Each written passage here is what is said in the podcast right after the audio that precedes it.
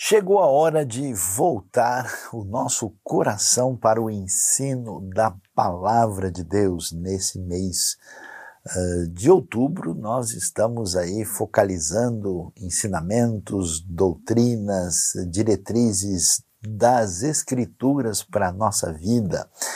E vamos hoje ver um texto muito especial, talvez um texto inesperado que a gente nunca poderia imaginar que é o Salmo de número 45. O Salmo 45 é um salmo que é um poema de casamento. Imagine só quem poderia pensar que uma das composições poéticas do Saltério tem a ver com casamento. O que, que o casamento está fazendo no livro de Salmos?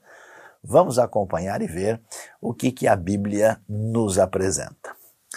O Salmo 45 diz o seguinte: ele começa assim no seu título, dizendo para o mestre de música, de acordo com a melodia, os lírios, dos coraitas, poema, cântico de casamento. E aqui é importante a gente observar que o saltério é, foi composto durante diversos séculos. Né? Na verdade, a gente tem Salmo que está ligado a Moisés, a Davi, a Salomão, e salmos que são depois da época do exílio. E foram cinco livros, e aqui nós estamos no segundo livro. E quando ah, os salmos foram organizados para serem cantados no templo, muito certamente foram incluídos esses títulos que são títulos litúrgicos. E aqui a gente observa, né, que a música era cantada de acordo com uma melodia que ficou conhecida na época que era chamado os lírios. Os coraitas está eh, tá ligado com a herança levítica que participava, né, o famoso coro dos levitas que estava presente ah, nessa adoração. E aí, curiosamente, nós temos esse cântico de casamento. E o que, que o texto nos diz? Com o coração vibrando de boas palavras, recito os meus versos em honra ao rei. Seja minha língua como a pena de um hábil escritor. És dos homens o mais notável, derramou-se graça em teus lábios, visto que Deus te abençoou para sempre. Prende a espada à cintura, ó poderoso, cobre-te de esplendor e majestade.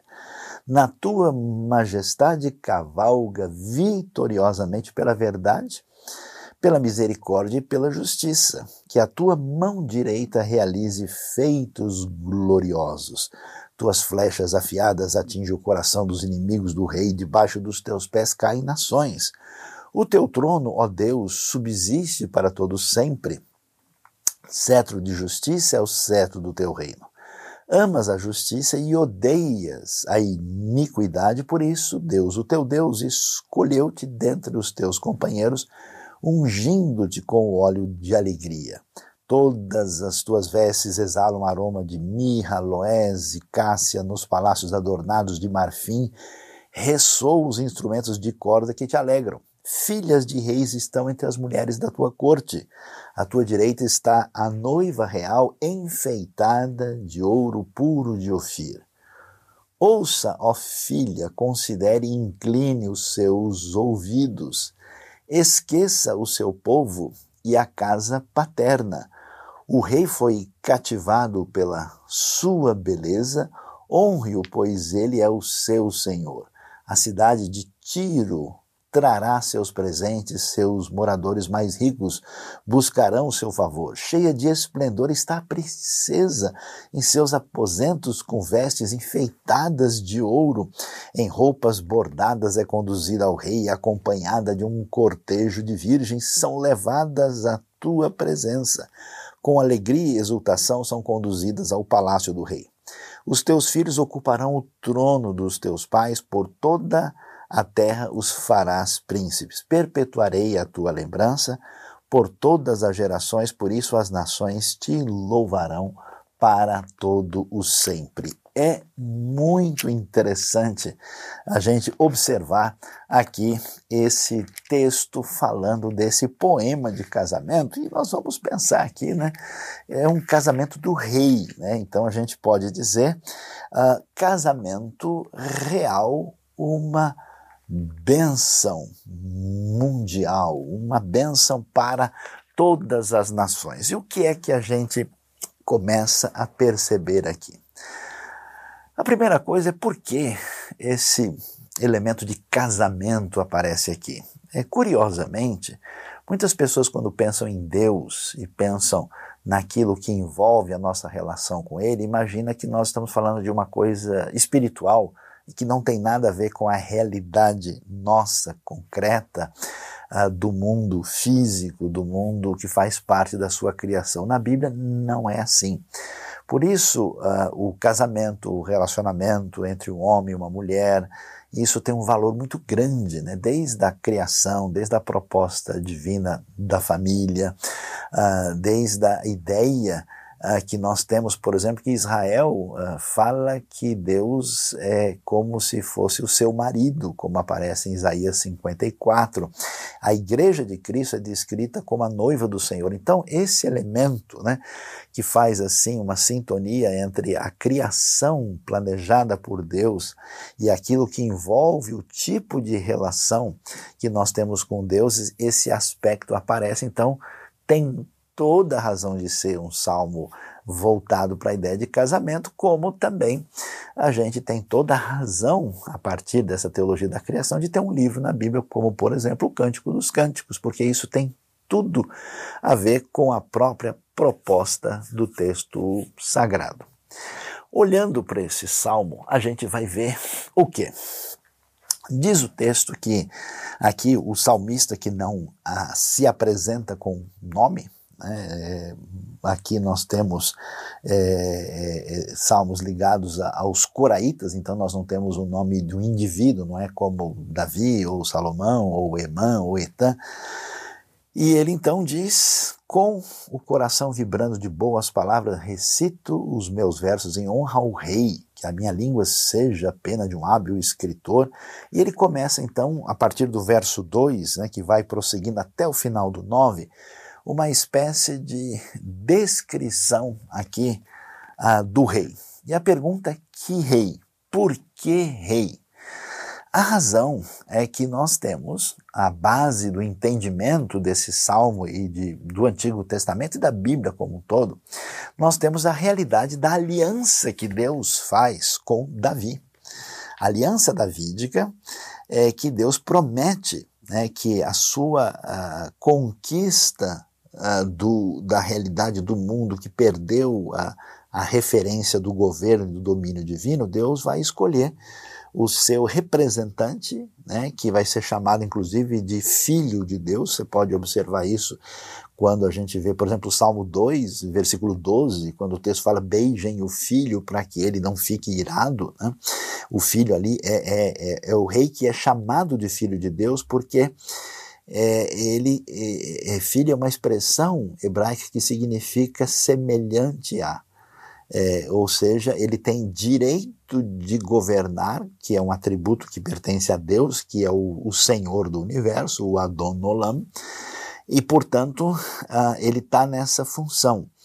E aqui é, o rei que está ligado à casa de Davi, o rei davídico, ele surge nesse cenário e aparece a cena então do casamento do rei.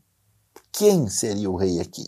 A descrição mais favorável possível indica a pessoa de Salomão, pela glória, pela descrição particular que a gente vai ver no salmo. Então, parece ser um salmo que está focalizando mesmo, inclusive, esse momento de ápice né, da monarquia da época aí de Salomão. Diz o texto o seguinte, né, na descrição, fala que, olha, o rei aqui descrito é o homem, ele é o mais notável, derramou-se graça nos lábios dele, Deus o abençoou para sempre. E essa descrição de, vamos dizer, de glória, de força, de poder, de vitória, né? Ele aparece com uma espada na cintura, chamado de poderoso, com esplendor, com majestade. Ele cavalga vitoriosamente, né? E é interessante porque Uh, ele faz isso não simplesmente para ter domínio sobre os outros, mas ele faz isso pela verdade, pela misericórdia e pela justiça. Quer dizer que há nesse mundo caótico uma necessidade do governo de Deus. Então a ideia de monarquia na Bíblia não se trata simplesmente de uma monarquia à semelhança das nações que não conheciam a Deus, mas a ideia é que esse rei tinha que estar submisso a Deus para que, através do seu governo, Deus viesse a reinar. Por isso, as virtudes fundamentais do governo, né, a verdade, a misericórdia e a justiça, são destacadas aqui. E ele prossegue dizendo que a tua mão direita realize feitos gloriosos, que, as, que, a, que aquela rejeição né, do governo divino e a, e a rebelião dos inimigos seja detida. Por isso as flechas atingem os inimigos do rei, no verso 5, e as nações caem debaixo dos seus pés, né, que é uma ideia é, que a gente vê com força no próprio Salmo 2, né, pede-me e eu te darei as nações por herança. Essa ideia de que o rei davídico não vai ser apenas o rei da nação, mas ele é o rei das nações, né? como você escuta lá é, depois, mais tarde, no Apocalipse, quando ele retoma né, esses textos do Antigo Testamento. Você vê que esse rei davídico vai ser o rei messiânico, vai ser o rei de domínio completo. E aí, de repente, o texto vai assustar quem está lendo, porque ele diz: o teu trono, ó Deus, subsiste para todo sempre, cetro de justiça é o cetro do teu reino. Quando a gente lê isso, a gente imagina o salmista mudou de figura, porque ele estava falando do rei, mas agora ele diz o teu trono, ó Deus, então ele está falando com Deus, só que ele continua. E quando ele fala no versículo 7, né, porque ele está na segunda pessoa do singular, ele fala: Amas a justiça, odeias a iniquidade, por isso Deus, o teu Deus. Então ele continua deixando claro para a gente que, de alguma maneira, o rei é chamado de divino. O teu trono, ó Deus, subsiste para todo sempre. Algumas versões até têm dificuldade com esse texto e às vezes fazem alguns ajustes para tentar encaixar alguma coisa diferente, mas o texto diz isso mesmo. E de onde vem essa ideia? Veja lá. No mundo antigo, no contexto onde Israel está inserido, as nações consideravam os seus soberanos de alguma maneira divino. No Egito mesmo, o, o filho né, do o, o, faraó era, era visto como um filho da divindade. Essa ideia era razoavelmente comum naquele contexto. Por isso, no contexto bíblico de Israel, a gente vai ver que o rei vai ser chamado de filho de Deus nesse sentido em que ele tem autoridade para governar. Não que ele seja uma divindade como no mundo pagão que deveria ser adorada, mas que ele é divino no sentido da sua condição de governante, que pertence, em última instância, a Deus. E é então curioso porque esse rei davídico, de alguma maneira, é definido aqui como divino. Por isso o texto vai dizer isso: no teu trono, ó Deus, subsiste para todo sempre, e que o seu domínio tem justiça e tem aí, como diz o texto, claramente ah, esse é o chamado cetro do seu rei.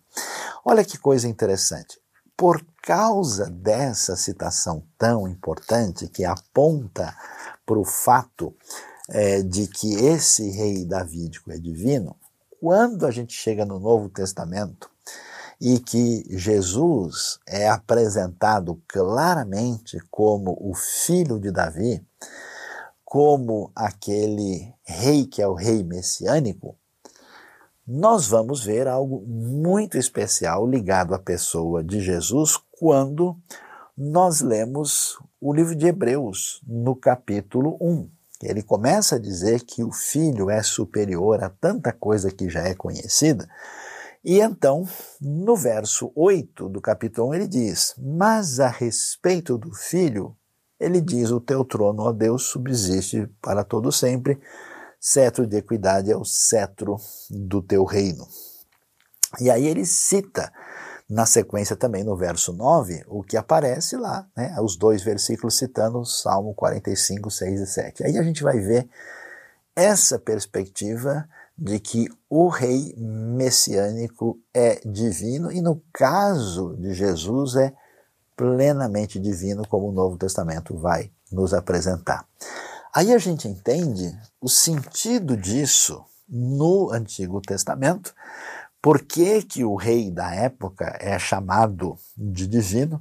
Em que sentido e como isso é ampliado de uma forma absolutamente completa na pessoa de Cristo, que é o rei de fato, não um rei frágil e, e, e pecador e limitado como qualquer rei da casa de Davi, e ele é então o rei esse rei é divino e a gente vai ver também, como outros textos vão mostrar, que ele é também profeta e sacerdote, cumprindo plenamente aquilo que envolve toda a expectativa de redenção que nós encontramos no Antigo Testamento. E aí, dizendo isso, ele vai dizer: olha, como você, esse rei, né, que tem essa condição, ah, é interessante que amas a justiça e odeias a iniquidade, coisa tão importante no mundo injusto e perverso, por isso Deus, o teu Deus, escolheu-te dentre os teus companheiros, falando aqui da questão do rei Davídico, que foi ungido com óleo de alegria. E aí então essa figura do rei, nesse, vamos dizer, nesse nessa cerimônia, nesse cortejo de casamento, destacando o seu compromisso com a justiça, a verdade, a misericórdia, e a sua função ligada à divindade que tem todo esse desdobramento no Novo Testamento. Olha que coisa espetacular e bonita. E aí descreve a sua glória, as suas vestes, né? Tem o aroma de mirra, aloés e cássia, os palácios adornados de marfim ressoam, os instrumentos de corda que te alegram. E aí você imagina, essa cena de casamento, vem aqui um cortejo de damas de honra, fazendo assim essa festa bonita. Por isso que as filhas dos reis estão aí entre as mulheres da corte. E à tua direita está a noiva real, enfeitada de ouro puro de Ofir. Ofir é um lugar longe. Quando nós lemos, né, primeiro capítulo, primeiro livro dos reis, capítulo 9, 10, nós temos uma descrição, especialmente aí no caso do capítulo 9, que fala que os navios de Salomão iam buscar ouro em Ofir. E os estudiosos até hoje querem saber onde está Ofir. Ofir é um lugar longínquo, alguns acham que ficava ali na parte ali oriental da África, talvez na Etiópia, na Somália, aquela área, ou talvez no sul da Península Arábica, ou talvez até mais longe, ou seja, era um ouro é, muito especial e destacado nesse tempo de glória da era salomônica. E aí, nós vamos terminar essa descrição do noivo, nesse cortejo de casamento, esse casamento real, que é uma bênção nacional e mundial, chegamos então no verso 10. E aí a coisa é muito interessante, porque agora o assunto é a noiva. E a gente pergunta: puxa, como é que é essa noiva? A gente sabe que a história de Salomão é uma história meio estranha, né? Porque Salomão se casou mais do que quase qualquer pessoa que é conhecida. Mas os seus casamentos não foram casamentos de fato, envolvia uma situação política, de ajuste, de relacionamento com as pessoas do mundo à sua volta, ele casa com a filha do faraó, ele faz uma série de coisas e a Bíblia vai mostrar como o seu caminho foi um caminho, curiosamente e ironicamente, de falta de sabedoria.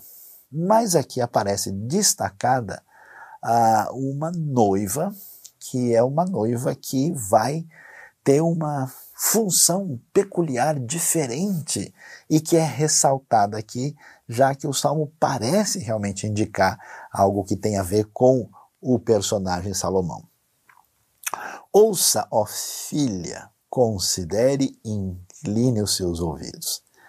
Esqueça o seu povo e a casa paterna.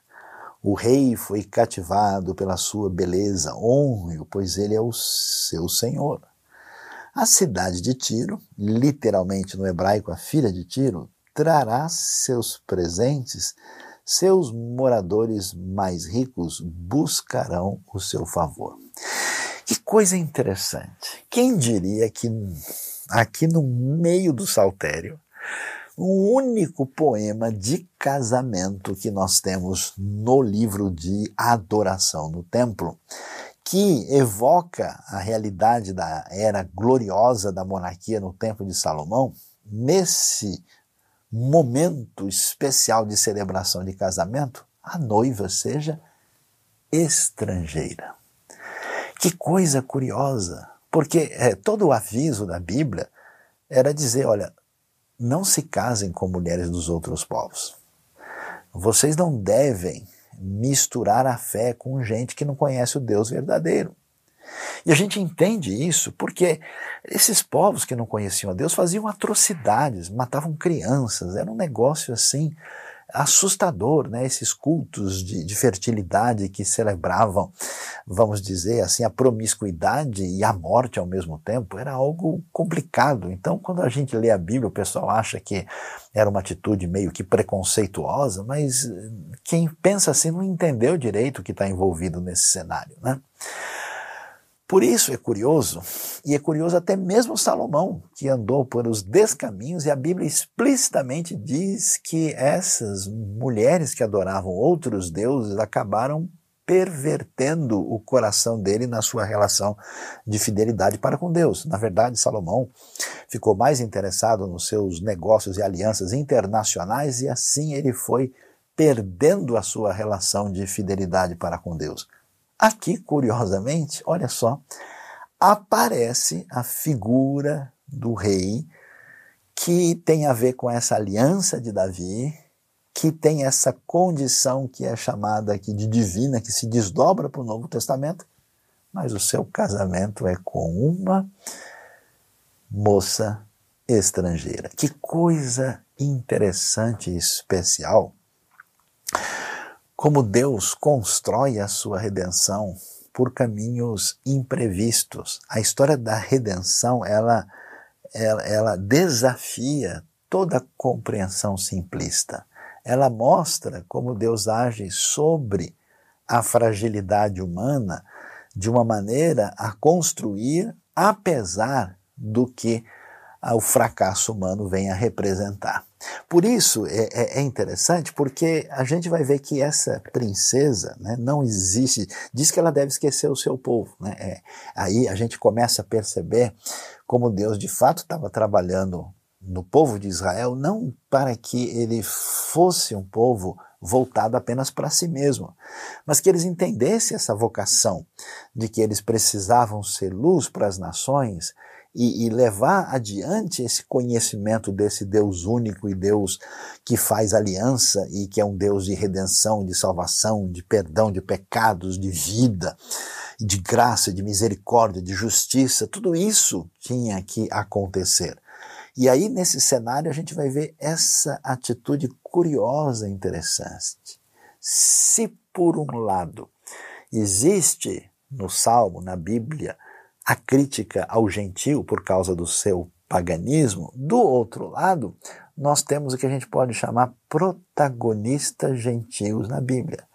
Gente que não tem nada a ver com o povo de Israel, e que conhece o Deus verdadeiro e mostra essa luz chegando às nações, como é o caso de Ruth, de Raabe, de Naamã, ah, de pessoas que não eram originalmente israelitas. E aqui acrescenta-se, olha só, essa princesa fenícia.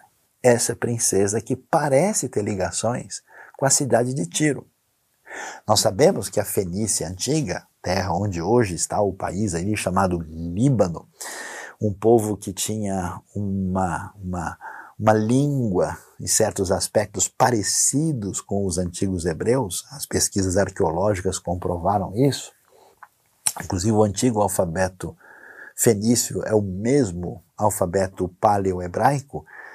A gente vai ver, né, eles tinham a cidade de Biblos, de Sidom e de Tiro, e na Bíblia aparece com maior destaque tantas vezes a cidade de Tiro.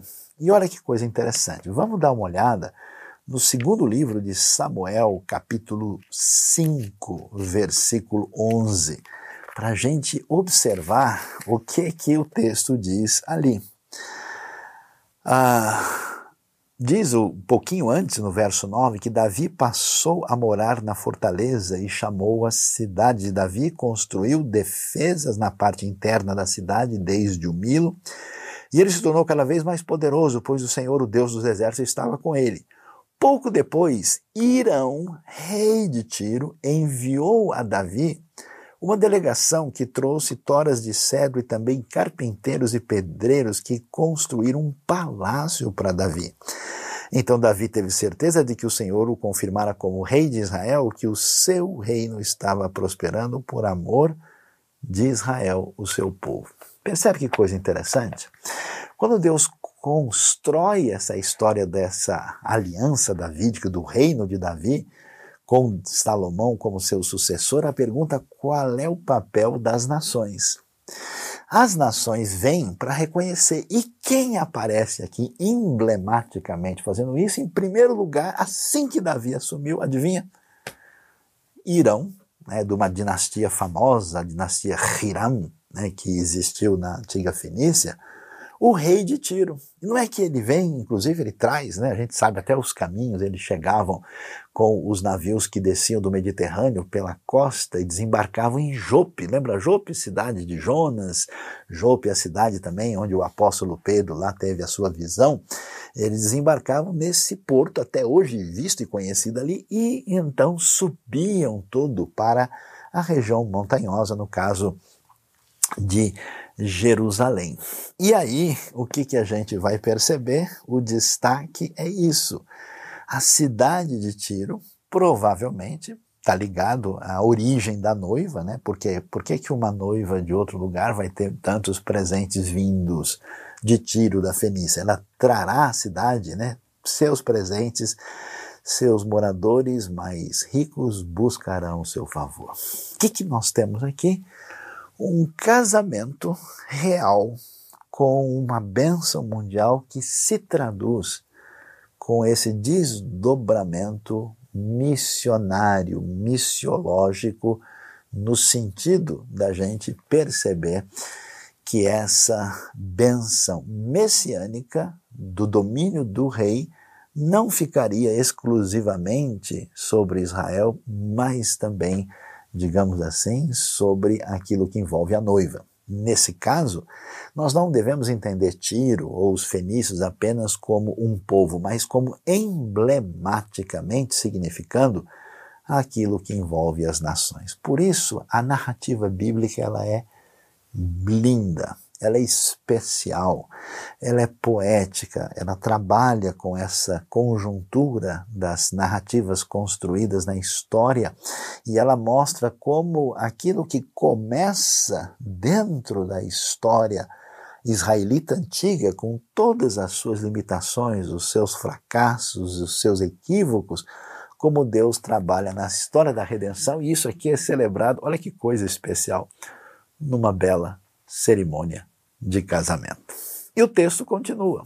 E ele vai falar da beleza da noiva. Cheia de esplendor está a princesa em seus aposentos, com vestes enfeitadas de ouro, coisa muito comum no Oriente Próximo. Em roupas bordadas é conduzida ao rei, acompanhada de um cortejo de virgens são levadas à tua presença. Com alegria e exultação são conduzidas ao palácio do rei interessante aquilo que pouca gente percebe. Tem muita gente que acha que a nossa relação com o sagrado, com Deus, é apenas procurar, assim, Deus, Deus se reduz um conjunto de placas de trânsito, né? Vira à direita, vira à esquerda, retorno a 500 metros, proibida a ultrapassagem. Muitas pessoas se relacionam com Deus e leem a Bíblia apenas procurando quais são as setas.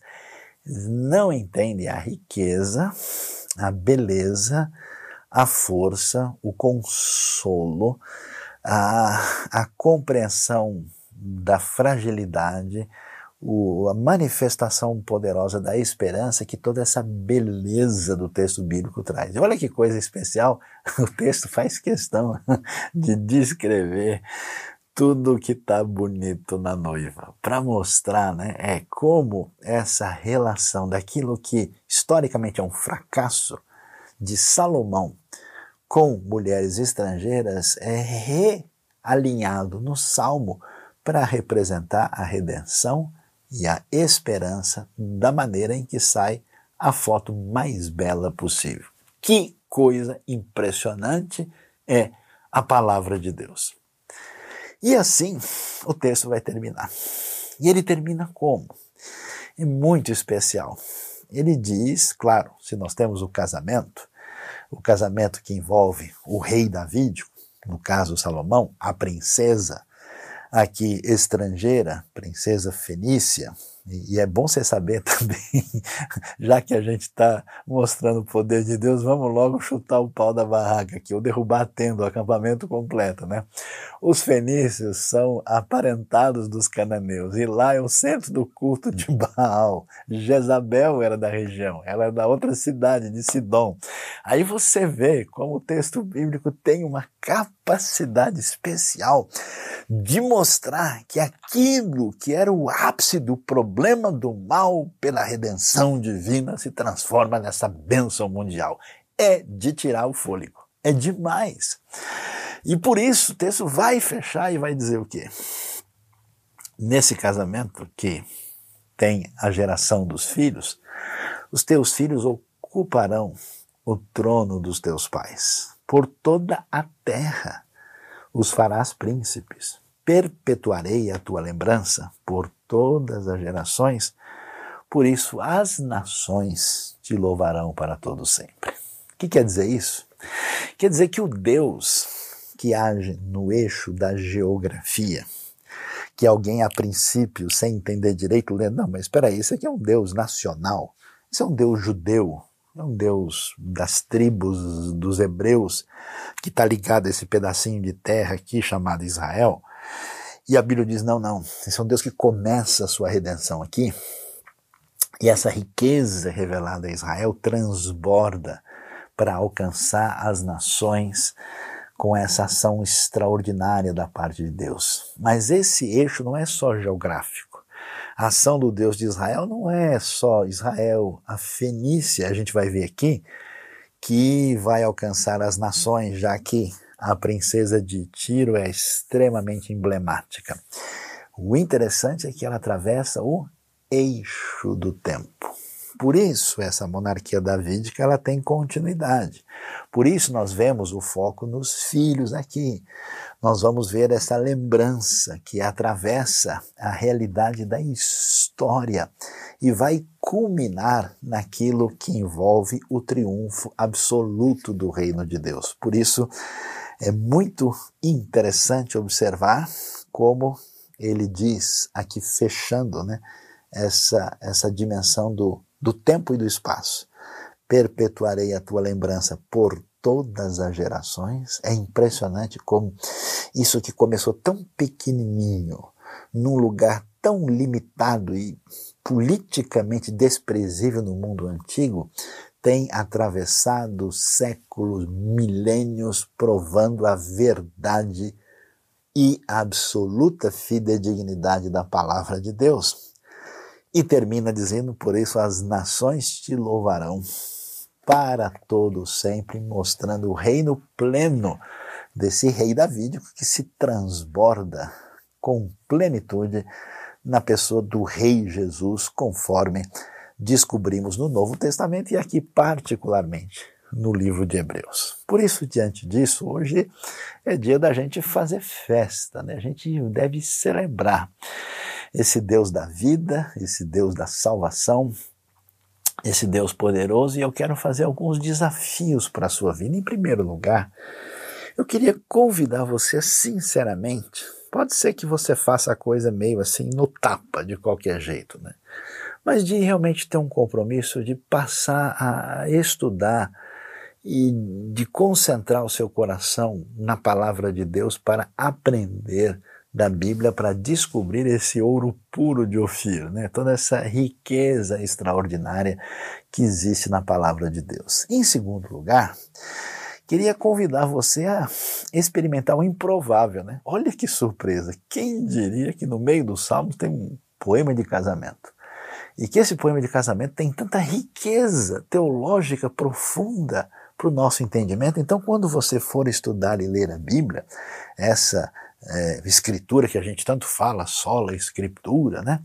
É que a gente esteja, vamos dizer assim, predisposto à surpresa. Não é legal ter uma surpresa de vez em quando? Então, a Bíblia tem cada surpresa, você não faz ideia. O texto bíblico vem com um assunto que você, que às vezes tem a cabeça condicionada, nem imagina que o texto iria trazer isso. E você descobre isso exatamente nessa realidade. Terceiro, é descobrir que de fato aquilo que parece ser a nossa maior força, o nosso poder, muitas vezes se torna a nossa fraqueza, o nosso sinal maior de fragilidade. É irônico.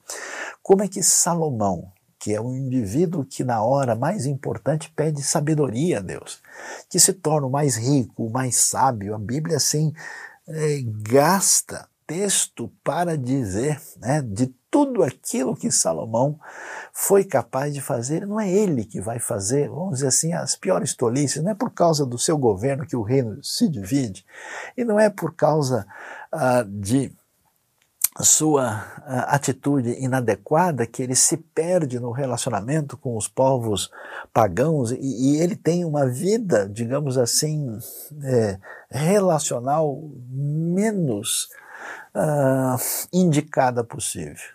E a gente deve prestar atenção, porque a gente não percebe isso, né? Que muitas vezes na nossa condição de bênção, no nosso, na nossa maior formação, no nosso bem-estar físico, no nosso uh, bem-estar uh, pessoal, no nosso, nosso crescimento financeiro, no nosso crescimento acadêmico, aí é que reside, às vezes, a possibilidade do tropeço. E a Bíblia é clara em dizer isso.